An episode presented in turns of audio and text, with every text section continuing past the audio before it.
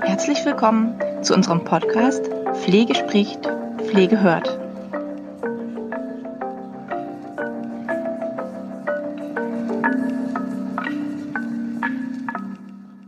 Herzlich willkommen zu unserer heutigen Podcast-Folge. In der heutigen Folge gibt es ähm, ein Thema, bei dem viele von euch vielleicht erstmal denken, oh Gott, jetzt schalten wir ab.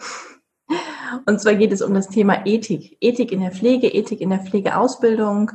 Ähm, aber halt nicht abschalten, weil ich äh, werde jetzt nicht irgendwie lange Abhandlungen über Moral machen oder über Normen oder über das, ähm, was man vielleicht schulmäßig damit verbinden könnte. Äh, für mich ist Ethik ein ganz besonderes Thema. Ich hatte Ethik ähm, im Studium als Hauptfach weil es mich einfach unglaublich fasziniert und interessiert hat. Ähm, schon immer, Philosophie ist ja sozusagen, ähm, ja, es hängt ja mit Philosophie zusammen. Die Ethik ist ja ein, ein, ein Teilgebiet. Und die Ethik beschäftigt sich mit Moral, ja, das stimmt, und auch mit Prinzipien. Und es geht um Werte und es geht um praktische Regeln, um Vorgaben, Verhaltensmuster. Es ist eben eine philosophische Disziplin, die untersucht quasi eigentlich, was sehr interessant ist, was die Gesellschaft auch zusammenhält. Das heißt, die Ethik beschäftigt sich damit, ähm, ja, gut und richtig zu handeln. Was ist gutes und richtiges Handeln? Ähm, wie, ja, ähm, es geht darum auch, das Ziel der Ethik ist auch eben ganz im Großen äh, zu deuten, die gesamte menschliche Existenz eigentlich und auch zu verstehen. Es geht natürlich sehr weit. So weit gehen wir hier heute überhaupt gar nicht, ja. Mir geht es darum, einfach mal zu gucken, was ist denn praktische Ethik? Was, wo kommen wir denn im Pflegebereich überhaupt mit Ethik in Verbindung? Wir kommen im Pflegebereich andauernd mit Ethik in Verbindung und zwar kontinuierlich, indem wir kontinuierlich in der Pflege mit Grenzthemen arbeiten. Das heißt, wir arbeiten mit Menschen, Entschuldigung, wir arbeiten mit Menschen, die sich in besonderen Lebenslagen befinden. Mit psychiatrisch erkrankten Menschen, mit dementen Menschen, mit Menschen, ähm, die vielleicht todkrank sind, also in der Palliativmedizin.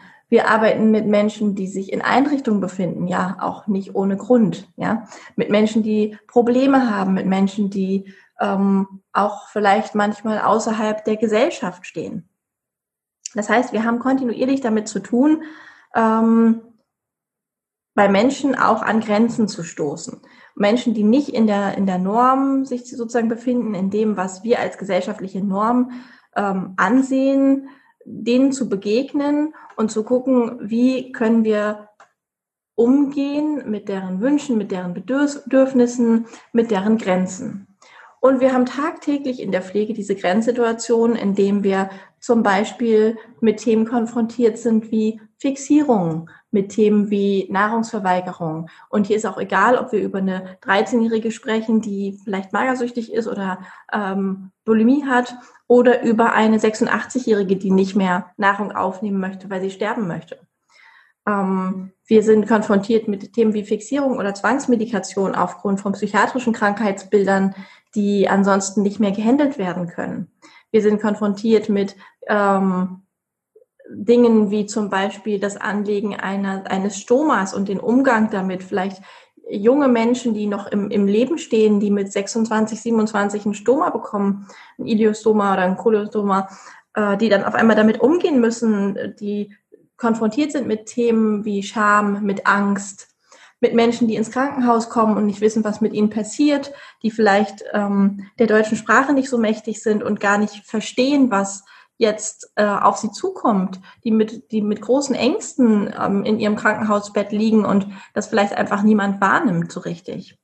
Wir sind also jeden Tag mit dem Thema Ethik konfrontiert und hier ist es jetzt ganz wichtig, wir haben ja die generalistische Pflegeausbildung in diesem Jahr. Das heißt, unsere Auszubildenden, unsere Schüler arbeiten mit all diesen Menschen unter Umständen. Das heißt, sie arbeiten mit Kindern, sie arbeiten mit psychiatrisch Erkrankten, sie arbeiten mit Palliativpatienten, sie arbeiten mit Dementen, sie arbeiten mit ähm, ganz unterschiedlichen Akutpatienten auf verschiedenen Bereichen.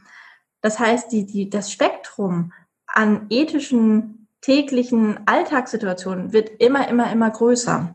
Das heißt, unsere Auszubildenden müssen, sind kontinuierlich konfrontiert mit Situationen, die sie in ihrem normalen Alltagsleben bisher wahrscheinlich in diesem Umfang nicht so hatten. Was ist jetzt die Aufgabe eines Praxisanleiters dabei vielleicht, ja, oder die Aufgabe einer examinierten Pflegefachkraft?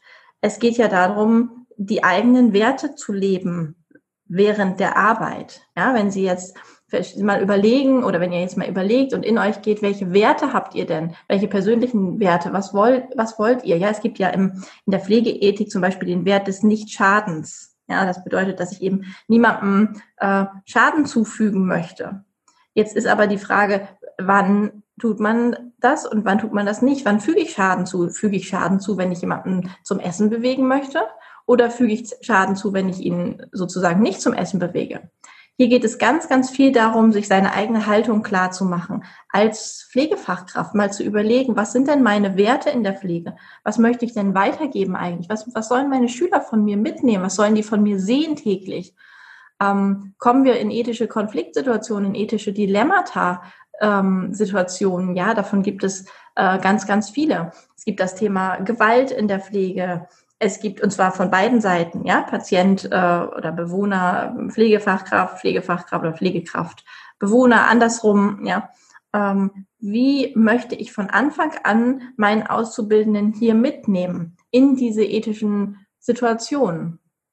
Und da der ganze Pflegealltag sozusagen eine einzige ethische Situation ist, sind wir überhaupt nicht in einer abstrakten Situation hier, sondern wir sind einfach im, im normalen Alltag, in unserem Berufsalltag den das ausmacht. Das ist nichts, wo die, die Auszubildenden dann sagen können, oh, wir haben Ethik in der Schule, wie langweilig, ja. Sondern das ist etwas, wo jetzt sozusagen wir oder ihr am Zuge sind zu sagen, okay, passt mal auf. Ähm, Ethik ist im Alltag, sind im Alltag gelebte Werte, die ganz oben stehen in einer Pflegeausbildung. Deswegen wurde auch äh, die ähm, generalistische Pflegeausbildung was jetzt dieses Fach Ethik beziehungsweise ähm, diesen Lernbereich Ethik, in dem Kompetenzen äh, erworben werden sollen, wurde der eben auch ausgebaut, weil gesagt wurde, okay, es sind einfach viel, viel mehr Bereiche, es sind viel mehr Kompetenzen, die jetzt ähm, ausgebildet werden müssen. Wir müssen jetzt gucken, wie wir diesen großen Bereich, wie wir das quasi miteinander verweben. Und dafür ist der Praxisanleiter jetzt sozusagen auch mitverantwortlich, dass er schafft, diese Bereiche zu verweben, indem er Ausbildungspläne Pläne erstellt, indem er Lernsituationen erstellt, die genau diese Themen hier mit, ähm, mit einbauen. Es geht darum, ähm, wenn, wenn ihr schon was gehört habt von den Dimensionen des pflegerischen Handelns, dann haben wir die Bereiche regelgeleitetes Handeln, das habe ich auch im letzten Podcast, glaube ich, schon mal erzählt, situativ beurteilendes Handeln, reflektierendes Handeln und aktiv ethisches Handeln. Da gehe ich jetzt heute nicht, nicht viel näher drauf ein. Ich möchte nur sagen, dass es ein Ziel sein muss, irgendwann, ähm, wenn der Auszubildende fertig ist äh, und sich immer noch weiterentwickelt natürlich, auch mit Examen entwickeln wir uns ja weiter, ähm, dass er im Bereich oder in der Dimension des aktiv-ethischen Handelns irgendwann steht, dass er sich versteht als quasi in Anführungsstrichen Anwalt für den Patienten oder für den Bewohner dass er seine Werte und die Werte des, des ähm, Patienten, Bewohners miteinander in Einklang bringt und sich notfalls eben auch vor den Bewohner oder Patienten stellt, auch wenn es für ihn selbst vielleicht negativ ist. Ja, man könnte jetzt erstmal denken, okay, das ist normales Rückgrat, was man haben kann. Nein, das ist wirklich ein, ein aktiv ethisches Denken, was daraus entsteht, dass wir in der Lage sind zu reflektieren, Situationen zu reflektieren und uns selbst als Mensch mit in diese reflektierende Situation einzubeziehen. Das hört sich jetzt erstmal ganz schwierig an und abstrakt, aber auch das ist nicht schwierig und abstrakt, weil wenn wir uns die einzelnen Schritte mal ganz kurz nur angucken, dann ist es einfach zu verstehen. Ich mache mal ein Beispiel. Im regelgeleiteten Handeln zum Beispiel ist der Schüler, mh, hm, lernt der Schüler eine, eine Sache in der Schule. Ganz banal lernt er Nahrung anreichen. Er lernt Nahrung anreichen, was muss ich beachten, wie muss ich das Umfeld gestalten, wie setze ich meinen Patienten, Bewohner hin, worauf achte ich, wenn, ähm, wenn er vielleicht dann später noch eine, eine Dysphagie hat oder irgendwelche anderen Beschwerden. Er lernt die, den theoretischen Input in der Schule deklarativ und kommt dann in die Praxis und wir bringen ihm sozusagen das dann in der Praxis bei. Wie macht man das? Erstmal an einem Patienten, bis er sicher ist.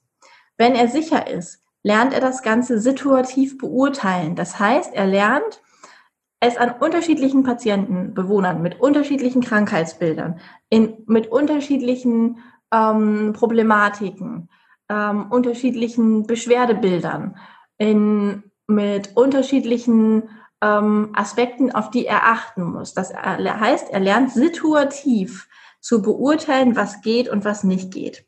Das geht natürlich nur, wenn wir ihn auch lassen, wenn er nicht weiter regelgeleitet sich nur um eine Sache kümmert, nur immer standardmäßig das durchführt, sondern er muss eben auch lernen, was ist, wenn zum Beispiel ich den ähm, Patienten, die Bewohnerin nicht komplett in 90 Grad hochstellen kann. Worauf muss ich achten, wenn er eben eine Dysphagie hat? Worauf muss ich achten, ähm, wenn er äh, keine Prothese hat? Worauf muss ich achten, wenn er eine Prothese hat? Das heißt, situativ muss, lernt er sich einzustellen auf unterschiedliche Gegebenheiten.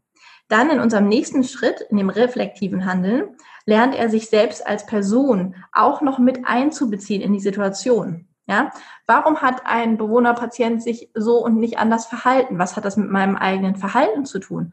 Was hat das damit zu tun, dass ich ihn vielleicht nicht richtig hingesetzt habe? Was hat es damit zu tun, dass ich nebenbei telefoniert habe? Was hat es damit zu tun, dass ich zu schnell ähm, ihm Essen angereicht hat? Das heißt, er, der Schüler lernt, sich selbst, seine Person und den anderen reflektiv in die Handlung mit einzubeziehen.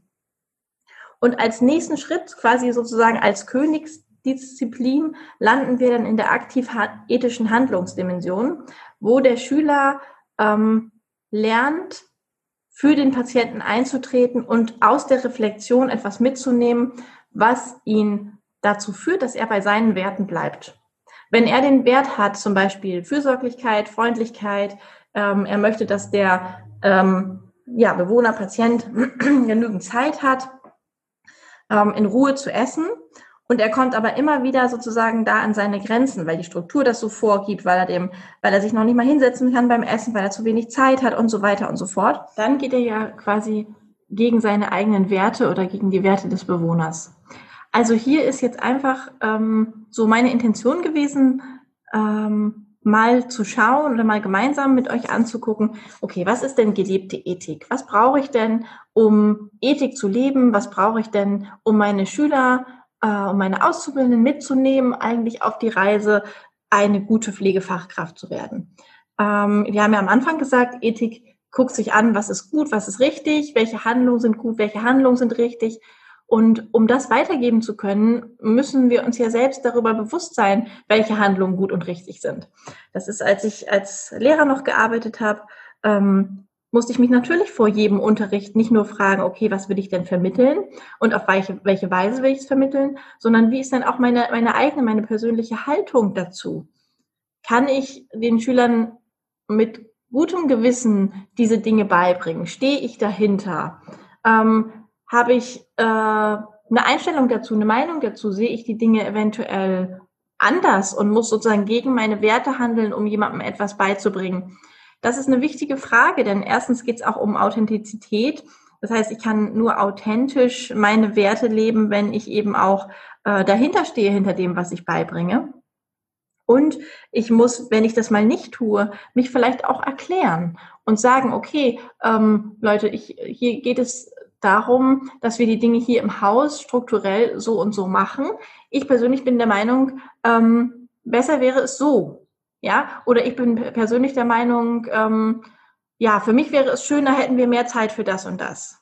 Ich versuche immer, die Sachen so und so anzugehen, um da noch bei mir und bei meinen Werten bleiben zu können und um niemanden irgendwie, ähm, ja, da in ein Dilemma zu bringen. Das heißt, das ist auch aktiv ethisches Handeln, uns zu reflektieren und zu sagen, warum wir die Dinge so und nicht anders machen. Also vielleicht hat man jetzt gesehen, dass Ethik einfach auch was ganz praxisnahes ist, was ganz tief ähm, auch reingeht in die Pflege. Es gibt ja auch nicht umsonst Ethikkommissionen in Krankenhäusern und das wirkt alles immer so abstrakt, ja. Aber es werden jeden Tag von so vielen Menschen, die in der Pflege arbeiten, und so vielen Menschen, die in der Betreuung arbeiten, ethische Entscheidungen getroffen. Und das Wort Ethik ist vielleicht noch, ja, das ist vielleicht nicht jedem so zugänglich. Aber das, was dahinter steht, ist ähm, ganz, ganz praxisnah und unglaublich relevant auch für unsere, ja, für unsere neue Pflegeausbildung und für jeden Einzelnen, der sich für diesen Beruf entscheidet. Ja, damit sind wir heute auch schon zum Ende gekommen und vielleicht ähm, wollen wir das ein oder andere, wenn ihr Lust habt, ja nochmal vertiefen in einem anderen Podcast. Vielleicht schreibt ihr einfach, was interessiert euch noch dazu. Ähm, was sollen wir dann nochmal anschauen dazu? Wollen wir vielleicht jemanden nochmal mit dazu holen? Also hier sind wir ganz offen und ich freue mich immer über jegliche Anregungen auch zu diesem Thema. Dann eine schöne Zeit und bis zum nächsten Podcast. Danke fürs Zuhören.